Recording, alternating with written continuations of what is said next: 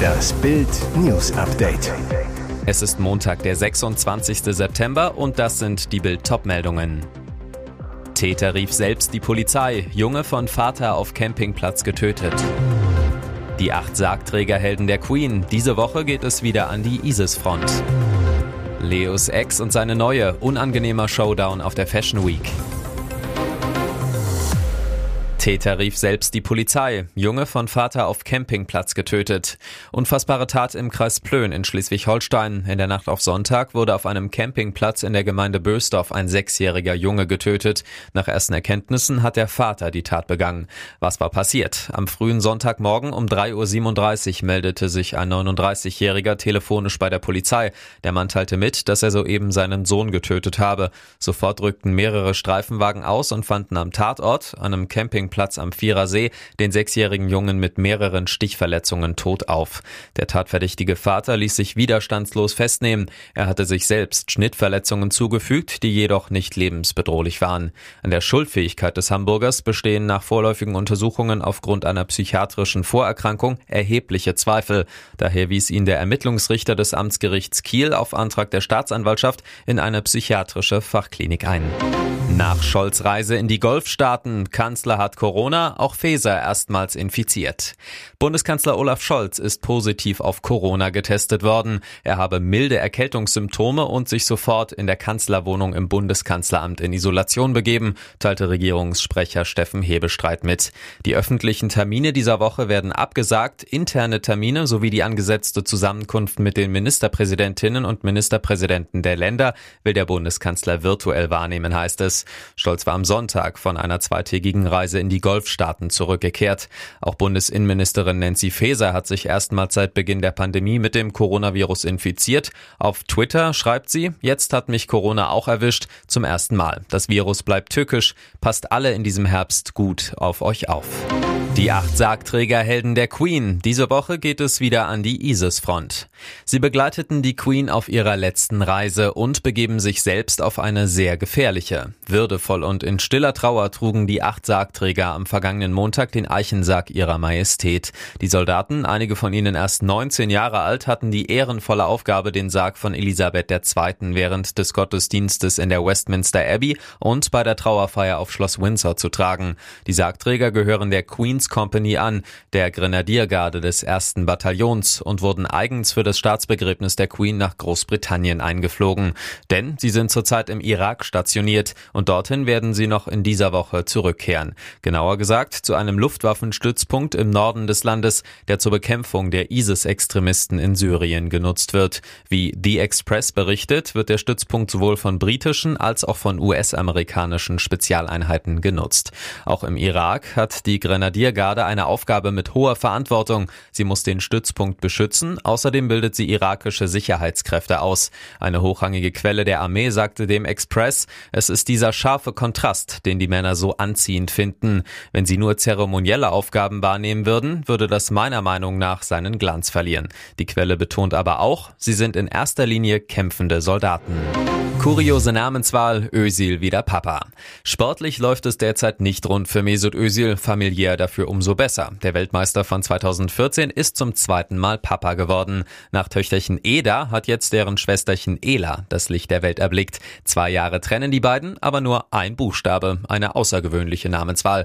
Özil postete heute ein Bild des süßen Neuzugangs. Er ist seit 2019 mit der Schauspielerin Amine Gülce Özil verheiratet. Bei ihrer Hochzeit war der türkische Präsident Erdogan Trauzeuge. Özil steht seit Sommer beim türkischen Club Başakşehir FK unter Vertrag, trägt die Trikot Nummer 10. Doch bisher kam er in der Super League nur 10 Minuten in sechs Spielen zum Einsatz. Sein Familienglück ist derzeit eindeutig größer als sein sportliches. Leos Ex und seine neue, unangenehmer Showdown auf der Fashion Week. Ob sich Camila insgeheim gewünscht hat, dass Gigi stolpert?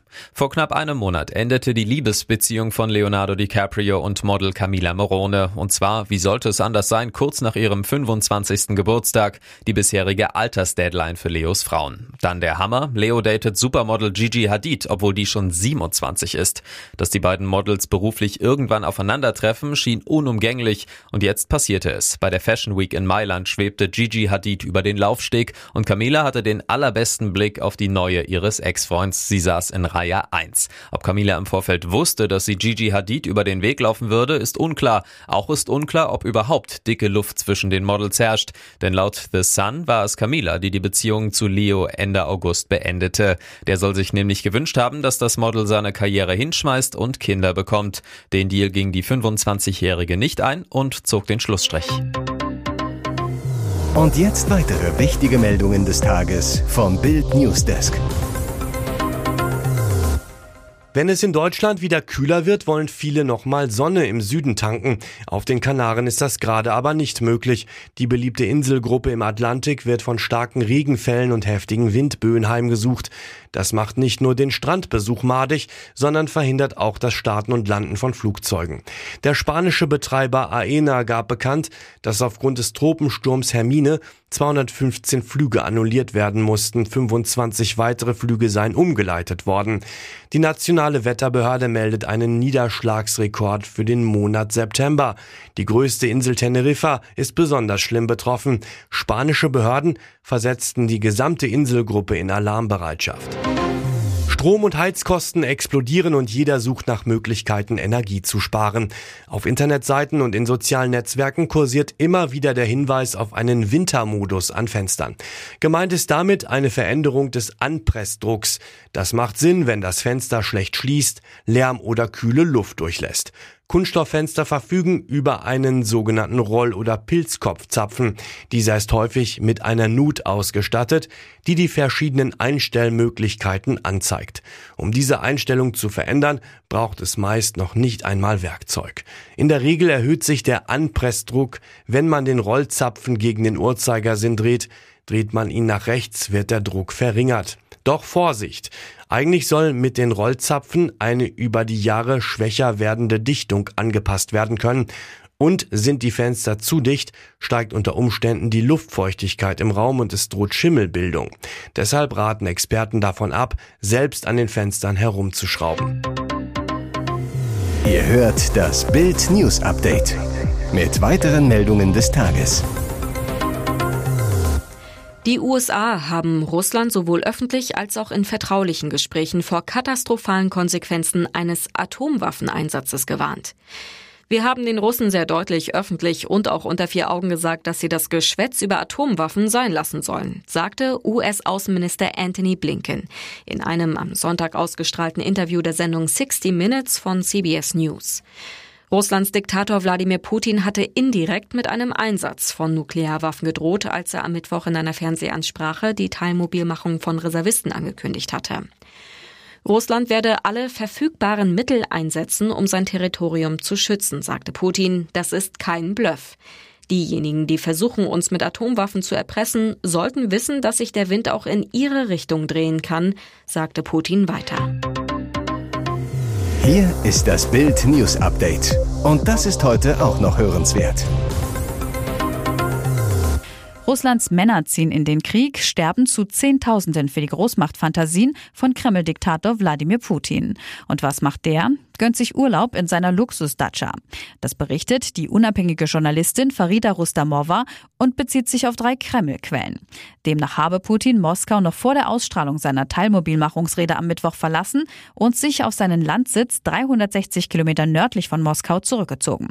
Sämtliche Amtsgeschäfte leite er von dort aus, behauptet die Journalistin. Um seinen Urlaub zu verschleiern, hat Putin zahlreiche Videos von Treffen vorproduziert, wie Rustamovas Kreml-Quellen berichten. Diese werden dann vom Pressedienst häppchenweise veröffentlicht, um den Eindruck zu erwecken, der Präsident arbeite ununterbrochen. Am Donnerstag und Freitag führte der Kreml-Chef Telefongespräche mit dem Präsidenten von Turkmenistan und dem Kronprinzen von Saudi-Arabien. Ebenfalls am Freitag ein Treffen mit Mitgliedern des Sicherheitsrates, wie auf der Kreml-Webseite propagiert wird. Letzteres könnte jedoch solch ein vorgefertigtes Video sein, so die Kreml-Quellen von Rustamova. Und es gibt noch einen verräterischen Hinweis, dass Russlands Diktator nicht in Moskau ist. Gleich neben dem Kreml fand am Freitag ein Z-Konzert zur Unterstützung des Krieges und der illegalen Referenten in der Ukraine statt. Doch Putin war nicht dabei. Der angebliche Grund laut Kreml-Sprecher Dmitri Peskov seine Arbeit im Kreml. Glauben tut ihm das kaum jemand. Am 12. Februar 2023 ist es soweit. Dann wird in Glendale im US-Bundesstaat Arizona der Super Bowl ausgespielt. Welche beiden Teams der NFL dann gegeneinander antreten, ist noch lange nicht raus. Denn die Saison hat gerade erst begonnen. Doch ein Geheimnis hat die NFL bereits gelüftet. Und das ist für die Fans fast genauso wichtig. Bei der Halbzeitshow des Super Bowl wird Megastar Rihanna auftreten. In der offiziellen Erklärung heißt es, Rihanna ist eine einzigartige Künstlerin, die während ihrer gesamten Karriere eine kulturelle Kraft war.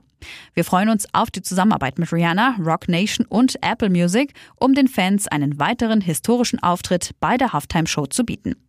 Zuletzt hatte die Super Bowl Halftime Show mit Musikern wie Dr. Dre, Snoop Dogg, Eminem, Mary J. Blige und Kendrick Lamar Geschichte geschrieben. Jetzt soll mit Rihanna das Ereignis noch getoppt werden.